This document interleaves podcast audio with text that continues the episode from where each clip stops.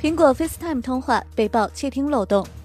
苹果手机 FaceTime 存在重大缺陷，当用户使用这个功能通话时，在对方接听或拒绝接听前，就能听到对方的谈话。国外一科技博客用 iPhone 10的 FaceTime 与 iPhone 10R 用户通话，结果确实如此。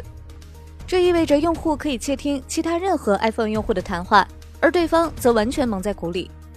他们还发现，如果用户按下锁屏的电源按钮，他们的视频也会在不知情的情况下发送给来电者。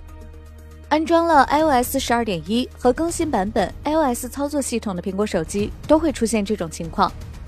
苹果回应称，这一问题将在本周晚些时候的软件更新中得到解决。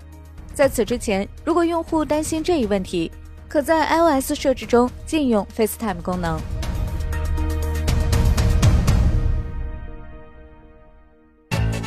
界面财经大事件，了解全球财经要闻。